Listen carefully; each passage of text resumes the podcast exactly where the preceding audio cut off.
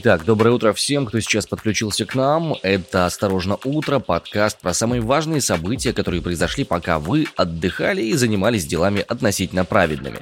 С вами по-прежнему Арина Тарасова из Красноярска. Всем привет, Иван Притуляк из Омска на другой стороне Zoom-конференции. И вот ты говоришь, будем рассказывать о том, что важного произошло, что мы успели пропустить. И действительно, Google мне уже рассказал. Вот представляешь, захожу я в него, а он мне сразу сходу Арина, а сегодня 150 лет Государственному историческому музею. Ты там была? Нет. А я был. Ха-ха. Очень интересное место. Ты можешь их поздравить, я могу не поздравлять. Я поздравляю. А мне этот день еще запомнился тем, что сегодня у нас оказывается День гражданской авиации и, Арин, день того человека, с которым ты на протяжении последних вот четырех месяцев нашего с тобой знакомства э, пересекалась неоднократно. День стоматолога сегодня отмечается, да. А, я думала, день Ивана Притуляка. Не-не-не-не, такого дня пока еще в календарях нету. Пока еще не ввели, пока не ввели. Мои встречи со стоматологом, к счастью, подошли к концу. Вот на прошлой неделе была последняя. Я морально готовлюсь, настраиваюсь оформлять налоговый вычет. О, ну это прям ты прям по-взрослому будешь работать, это круто. Ну и, наверное, интересным еще будет тот факт, что сегодня день рождения оказывается Августа Вильгельма Майбаха.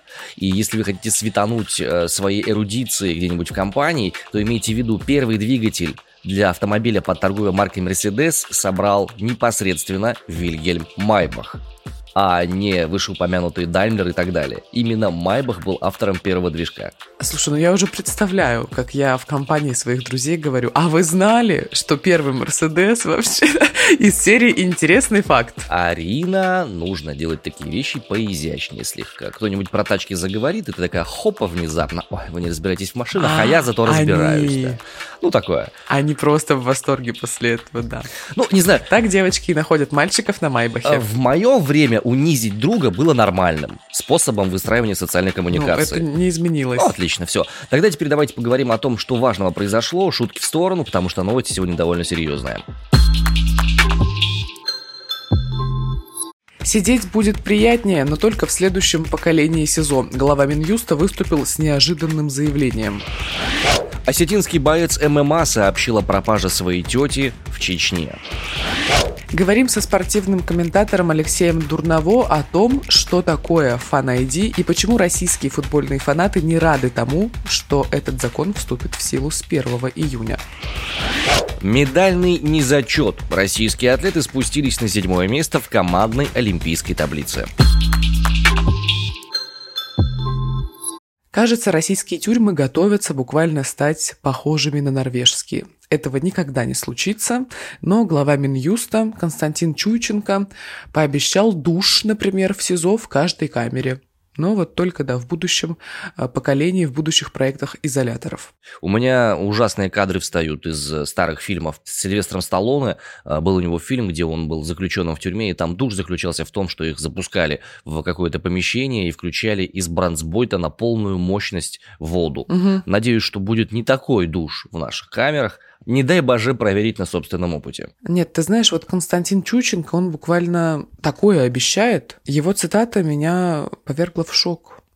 Далее цитата. «Мы уже живем в цивилизованном мире, и никак нельзя это рассматривать в качестве нормальной вещи говорит глава Минюста, и он говорит о том, что заключенные моются раз в неделю. Но, что интересно, вот, например, «Медуза», признанная в России иностранным агентом, напоминает, что в одном из самых известных в России СИЗО, в Лефортово, до сентября 2017 года не было горячей воды, ну, то есть совсем, ее просто не было. А в сентябре 2021 года, то есть сравнительно недавно, сообщалось, что в том же Лефортово заключенным запретили спать днем, но у них была возможность лежать на кровати с закрытыми глазами, брать с собой воду на прогулку и слушать новости по радио. Запрет на дневной сон был снят, остались ли остальные ограничения не уточнялось, но сам факт того, что такие любопытные правила присутствуют в Лефортово, это, конечно, любопытно, скажем так. И сразу вспоминаются мне норвежские тюрьмы, ну вот по сравнению с российской пенитенциарной системой, норвежские тюрьмы – это какой-то курорт буквально. Мне кажется, если наши заключенные попали бы в такие условия, как в норвежской тюрьме, ну, выходить бы не захотелось, скорее всего. Ну да, если ты говоришь про возможность одного выходного дня в городе, э, Xbox и все остальное, то наверное. Ну да, я говорю, что камера как квартира, окна без решеток, прогулки, возможность выходить и так далее. Мне кажется, это история для отдельного большого исследования, для чтения научных статей, потому что э, абсолютно точно есть сравнительные характеристики, большие таблицы, и ученые изучают опыт э, пенитенциарной системы разных стран. Вопрос заключается весь в том, для чего используется та или иная система заключения. Да, это правда, потому что не зря говорят, что в Норвегии все направлено и нацелено на перевоспитание человека, на то, чтобы он посмотрел, как можно жить и стремился к этой жизни. Ну, у нас немного другие цели. Очень странные дела вновь происходят в связи с Чечней. Буквально несколько часов назад боец ММА из Северной Осетии Георгий Гаглоев в своем инстаграме рассказал о том, что у него пропала тетя после возвращения в Чечню. Тетя спортсмена Римма приехала в аэропорт Грозного 6 э, февраля. В 23.00 она позвонила Гаглоеву и сообщила, что едет домой. И вот с тех пор, то есть уже получается три дня, ее местонахождение неизвестно. Машину, на которой тетя ехала, нашли рядом с границей Ингушетии и Чечни. В автомобиле были личные вещи тети, деньги ее, но самой родственницы и ее водителя не нашлось. При этом машина была, по словам Гаглоева, полностью чистая, помытая на мойке, никаких отпечатков не было. В своем видеозаявлении он говорит о том, что э, в Следственном комитете Ингушетии откуда-то пришел слух, что людей нашли, что с ними все хорошо, что они находятся в каком-то отделении Чечни, но где именно не могут сказать, но через день эти слухи были опровергнуты. Есть еще лишь одна зацепка, вот что он про нее сказал. Есть всего лишь одна зацепка, что за ними ехала какая-то машина, что как только пересекли границу, машину оставили в Ингушетии, обратно уехали в Грозный. Это мы знаем на уровне слухов и на уровне каких-то определенных камер, которые успели это сфоткать. Но опять же, на сегодняшний день я нахожусь у себя дома, я и мои родные. Мы ничего не можем сделать, нам никто ничего не может помочь. Ой, какая-то опять нездоровая ситуация происходит. Ну, не должны люди пропадать вот таким вот странным образом. Не должны они пропадать. Слушай, одна за одной, причем буквально, ну как это... Непонятно, я не знаю. Я даже не могу представить, что нужно сделать, чтобы такие вещи прекратились. Какой-то такой черная дыра, бермудский треугольник какой-то происходит там на границах. И я не знаю, единственным способом какую-то вещь то разрешить, или одним из немногих способов, это привлечь к расследованию специалистов из столицы, я не знаю, из федеральных центров других каких-то. Нет, просто есть ощущение, что это какая-то норма для Чечни, просто взять и похитить человека. А разумеется, мы не знаем точно, действительно ли кто-то кого-то похитил или что-то еще, но человек пропал, машина чистая, без отпечатков стоит где-то. Ну, то есть есть ощущение, что как бы целенаправленная история, да. Ну, целенаправленная история такая. Это либо личное бегство самого человека такое произошло, либо действительно кто-то очень тщательно и сильно заметает следы. И очень хочется, конечно, пожелать Георгию и Римме, и водителю Риммы, чтобы они нашли друг друга, чтобы все у них было хорошо, но подобного рода новости, они пугают все дальше и пугают все больше. Вань, ну ты как вообще? Спортивный человек? Ходишь на футбол, смотришь по телевизору? Нет, я не очень спортивный чувак, но э, я недавно для себя открыл сноуборд и могу сказать, что, наверное, я больше по зимним видам спорта. Но вот с конца прошлого года обсуждается активно в обществе и в среде футбольных фанатов в частности вопрос введения фан-ID. Законопроект обсудили и уже приняли, и фан-ID действительно вводят с 1 июня уже этого года. Очень многие люди недовольны, и я думаю, вот в чем дело. Футбол для россиян это не просто прийти и посмотреть матч. Это целый досуг, целый процесс, целый отдельный интерес, целая отдельная тема для разговоров и так далее. И вот это и стало тоже для нас темой для разговора. Мы поговорили со спортивным комментатором Алексеем Дурново. Он нам объяснил, а почему, собственно, фан ID может помешать смотреть матчи, почему это сможет стать таким сдерживающим фактором для а, футбольных фанатов. Алексей, здравствуйте. С конца прошлого года не утихают обсуждения, недовольства, то и дело появляются новости о такой вещи, как фан -ID. Пожалуйста, опишите ситуацию в сообществе футбольных фанатов, что происходит и почему в России появился сперва законопроект, а затем и закон о фан -ID. Здравствуйте. Ну, смотрите, а, ситуация следующая, что когда еще даже зашла речь в введении ID, она зашла после чемпионата мира, где всем болельщикам приходилось его оформлять из всех стран а, для того, чтобы посещать матчи чемпионата мира особых проблем эта процедура не вызывала, тогда все происходило достаточно быстро, но это все-таки чемпионат мира, особенная история, потому что куча народу приезжает, и там это обрастает самыми разными подробностями и деталями. В частности, ну, например, э, довольно часто приезжает человек на чемпионат мира, на самом деле не с целью футбол посмотреть, а с целью в стране остаться. Когда это приняло форму закона, фанаты, естественно, возмутились, потому что, ну, смотрите, это люди, которые 20-25 лет ходят на футбол, которые не пропускают матчи, в том числе и выездных, и они не понимают, какого черта они теперь должны оформляться. Но они к этой процедуре относятся примерно как к чипированию, они остро против, потому что футбол – это их жизнь, и им не очень понятно, почему государство влезает а, на их территорию и почему им навязывают какие-то совершенно новые правила. Сейчас такая ситуация, что 15 из 16 фан-клубов команд, которые находятся в российской премьер-лиге, бойкотируют введение фан-ID. Все, кроме клуба «Ахмат» чеченского. Почему так происходит? А у фанатов вообще очень долгая и сложная история взаимоотношений с государством, особенно в последние годы. Там накопилось с их стороны очень много претензий и по силовикам, которые давили, и по избиениям, скажем так, которые были в Ростове, например, с фанатами «Спартака», по истории с Дзюбой, когда после матча с Сан-Марино фанатов допрашивали. Ну и последний акт – это когда на матче ЦСКА «Зенит» фанатскую трибуну ЦСКА держали на матче что-то порядка двух часов, закрыли трибуну и искали кого-то, кто бросил фаер. Поэтому, естественно, фанаты против. Но против э, не только фанаты, но и простые болельщики, которые тоже на футбол похаживают, у которых претензия следующая, что, ребята, если вы хотите порядок на трибунах, то это не делается с помощью введения фан-ID. А, существуют камеры, существуют стюарды, и их хорошая качественная работа при хорошей работе техники позволяет мгновенно вычислить нарушителя и забанить его э, на год-два, а то и навсегда. Ну, навсегда это если он что-то вопиющее совершил. И вот забанить его, закрыть ему доступ на футбол на определенный срок. Это давно внедренные во всех европейских странах процедуры, Fan ID существует действительно ну, нечто подобное в нескольких странах. В основном это Турция, где очень буйные агрессивные фанаты. А в Италии там такая довольно сложная история. Там нечто подобное существует, но для активного фанатского движения. А здесь, в России, придется заводить каждому, кто хочет пойти на футбол.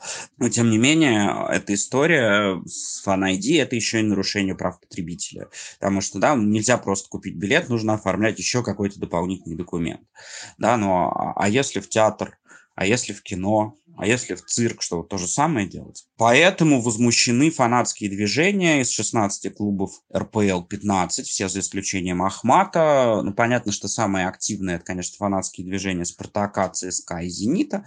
То есть как бы вражда враждой, но когда общая беда, тогда они солидарны и едины. Вот эта история воспринимается как общая беда. Как изменится обстановка на матчах, если фан-айди все-таки введут?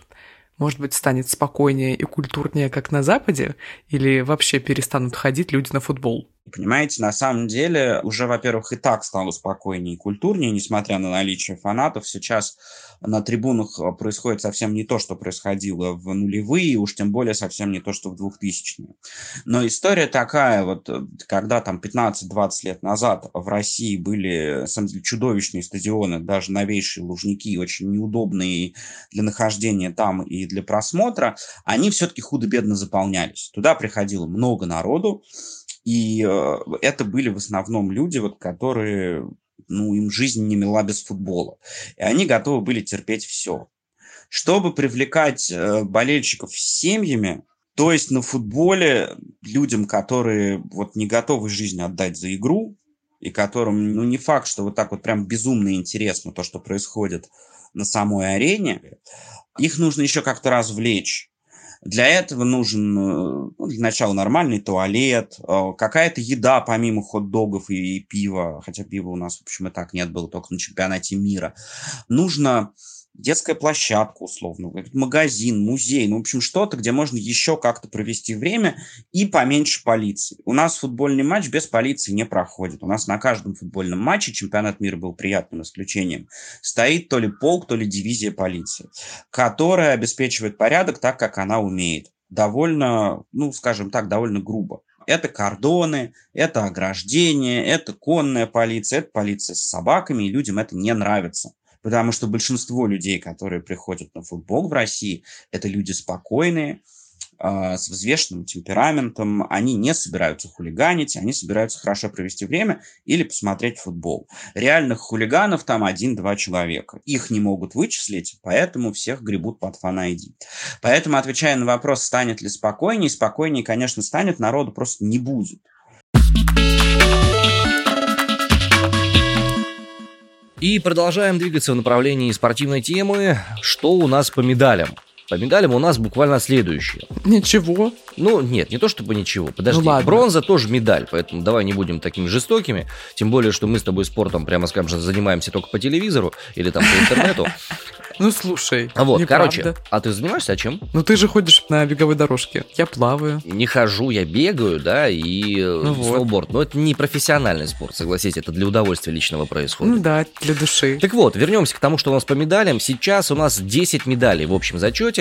Мы находимся на седьмой, к сожалению, строчке. Нас там очень сильно шведы подвинули, которые золотых медалей набрали за последние два дня. Буквально там 3 или 4 штуки у них есть свежих. Что сейчас у нас? Две золотые медали, три серебряные, пять бронзовых. По общему числу мы впереди планеты всей, но по золоту лишь седьмые. Лидирует Швеция, у них всего 6 наград, но 4 из них это золото высшей пробы. И прошедший день он был, ну, такой очень своеобразный по эмоциям, по настроениям. Из интересного. Вик Уайлд, американец, который перешел в российское гражданство по большой любви, выиграл бронзу в гигантском параллельном слаломе э, и сказал, что он прекращает свою спортивную карьеру. Буквально вот он выиграл ее, он на колени упал э, на финишной черте и сказал об этом в камеру. Очень трогательный момент получился. Ой, какое да. Было, да, яркое завершение карьеры, потрясающее. Вот. Про биатлонистов, к сожалению, про яркость тут как-то оно не совпадает одно с другим. Максим Цветков отлично шел по дистанции в личной гонке, хорошо стрелял. Случилась буквально драма. Француз э, Фион Майя выиграл индивидуальную гонку на Олимпиаде, а вот Цветков э, стал четвертым. Четвертым. Да, нужно еще отметить, что после двух лет он вернулся в большой спорт, он пропустил, собственно, эти два года выступлений, и еще в прошлом декабре вот в декабре 2021 года бегал на Кубке России. И вот он позже сам признался, что давал вообще минимальный абсолютно процент на то, что попадет на эту Олимпиаду в Пекине и даже на Кубок мира. Не думал, что поедет и не собирался ехать.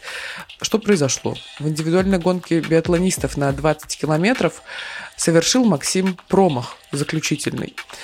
И 20-м выстрелом на четвертом огневом рубеже он, значит, промахнулся и, к сожалению, стал четвертым в этой гонке. Ну да, минуту ему добросили, и получилось, ну, очень такое себе.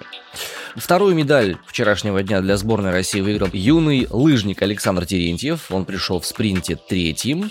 Ну и историческая медаль очень крутая, как мне кажется, и это бронза. Еще одна историческая медаль. Это бронза, которая на вкус как золото, она досталась Татьяне Ивановой в соревнованиях по санному спорту среди женщин, соответственно. Угу. Почему это такая медаль интересная? Потому что последний раз золото в санном спорте брали аж на Олимпиаде 80-го года. Угу. Там Вера Зазуля стала золотой медалисткой, Ингрид Амантова стала бронзовой. И вот, получается, спустя сколько у нас? 42 года вновь медаль медаль в санном спорте. Это очень круто, как мне кажется, и мне кажется, что это знак того, что сменилось что-то глобально в санном спорте, э, по крайней мере в последние 4 года, что мы стали способны получать такие высокие результаты. Ну, если уж речь зашла про соревнования, то давайте продолжим эту тему и в нашем а, позитивном сегменте. Напомню, мы в телеграм-канале «Осторожно, подкаст» объявили голосование, насколько вам нравится то, что мы называем за эфиром бантики, а именно новости с откровенно позитивными вещами и показом. Вы говорите, что вам вроде как в кассу. Ну, развивая эту тему, Американская киноакадемия объявила номинантов на «Оскар». И вы знаете, что российская школа анимации является одной из самых, если не самой популярной и самой Оскара-наделенной сферой э, в оскаровской истории. Российский мультфильм «Бокс-балет» режиссера Антона Дьякова его номинировали в категории «Лучший короткометражный анимационный фильм. «Бокс-балет» — это 15-минутный фильм, мультик точнее, рассказывающий об истории любви боксера Евгения и балерины Ольги. Картину делали две кинокомпании, СТВ и студия «Мельница», соответственно. Ну и э, это очень хорошая штука, очень симпатичная. Если есть возможность в открытом доступе посмотреть, обязательно гляньте. Э, посмотрите, чем сейчас живет современная российская анимация, которая живет достаточно неплохо. И это оценивается вообще по всему миру. Напомню, что у нас есть одни из самых крутых мультсериалов сериалов, продаваемых во все вообще регионы почти мира. Маша и Медведь. Совершенно верно, да. Плюс смешарики натурализируются и локализуются порядка в 60 странах мира и имеют там свои собственные названия. Ну и э, вообще, как мне кажется, современная массовая анимация, именно российская, она занимает очень высокое место э, и в коммерческом отношении, да и в эмоциональном и физическом тоже. Я не знаю, смешариков смотрю, когда у меня просто э, слезы на глаза наворачиваются от некоторых сюжетов, и задумываюсь, потом хожу такой по квартире, думаю, а ведь какие глубокие мысли, какие... Конечно, философия смешариков та еще штука. Ну, вообще, вообще, там, эффект бабушки один чего стоит. Netflix тоже продолжаем мы покорять. Режиссерка фильма «Хрусталь» Дарья Жук снимет криминальный триллер под названием «Зато» или «Зато», Зато. о пропаже ребенка в закрытом городе в 90-е годы. Про фильм «Хрусталь» немного что нам известно. Это белорусская картина, выдвинутая на «Оскар» в 2018 году. Ну так вот сейчас ее режиссерка будет делать проект для Netflix.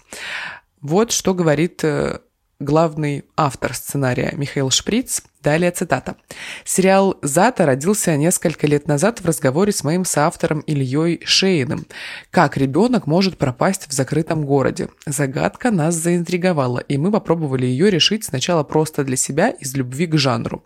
А потом вспомнили 90-е и как сильно они на всех нас повлияли и влияют по сей день». Конец цитаты. В проекте сыграют Анастасия Талызина, Михаил Тройник, Максим Стоянов, Иван Мулин, Полина Кутепова, Илья Исаев, Виктория Толстоганова – мне, если честно, вот в основном фамилии и имена неизвестны, но, возможно, так визуально я бы узнала. Как, как? Толстоганова, Кутепова, да, Арина, ты чего? я не знаю, вот по именам. Ты вот, чего? Ну, возможно, говорю визуально. Сестры Кутеповы – это вообще золотой запас российского кинематографа, потому что они одновременно и театральные актрисы великолепные, и киношная актриса замечательная. Про Толстоганову вообще молчу. Не-не-не-не, это будет крутая работа для Netflix, и если все сложится удачно, то, ну, по крайней мере, актерский состав вообще сомнений не вызывает. Сериал выйдет на Netflix по всему миру, дата премьеры пока не разглашается, и это уже четвертый российский проект, который будет создан вот для этого стримингового сервиса. Ранее анонсировали выход сериала «Анна К», в нем снимается Светлана Ходченкова, это современная версия Анны Карениной. Далее будет психологическая драма с Александром Петровым и сериал сериал «Ничего особенного» с Юрой Борисовым, э, драматический сериал. Такие дела. Захватываем стриминговый сервис Netflix. Я за. Итак, господа, передвигаемся мы от дел международных к делам более локальным. Возвращаемся на нашу метеорологическую экскурсию по бескрайним просторам родной страны. В селе Победа Ростовской области уже почти весна, там сегодня плюс 5 и идет красивый, вкусный, очень симпатичный снегодождь. Весенний. В поселке Вперед Республики Башкортостан тоже теплая погода. Там 5 градусов со знаком минус, но легкий снег исправляет это досадное недоразумение. Ну а в селе Праздничата Республики Мари-Эл и того теплее. Там сегодня минус один и обильный мокрый снег. Короче, весна пришла, весне дорогу. Надеемся, что это будет дальше только так. Очень не хочется февральских морозов, очень не хочется. Минус 28 в Красноярске, весна пришла. Да ты что? Ну такая вот у вас, Арин, стрёмная весна. Не китайская вовсе. На календаре тем временем среда, а мы помним, что это маленькая пятница, значит, сегодня можно как-нибудь себя порадовать этим вечером или просто прийти с работы, вытянуть ноги и полежать что-нибудь, в общем, приятное для себя сделать. Вы слушали подкаст «Осторожно, утро». Слушали вы его на какой-то из подкаст-площадок. На Яндекс Музыке, Apple подкастах, Кастбоксе, Spotify, может быть, на YouTube вы нас смотрите. Всем вам передаем большой, огромный привет и говорим спасибо за то, что вы нас слушаете, пишите свои комментарии, ставите оценки и делитесь отзывами. Продолжайте это делать, это нас очень и очень мотивирует. Тем более мы готовим новый свежий спецвыпуск, о котором будем рассказывать чуть-чуть позднее. С вами сегодня утро встречали Иван Притуляк из Омска. Арина Тарасова из Красноярска. И мы прощаемся до завтра. Пока. Любим, целуем, адью, шечки.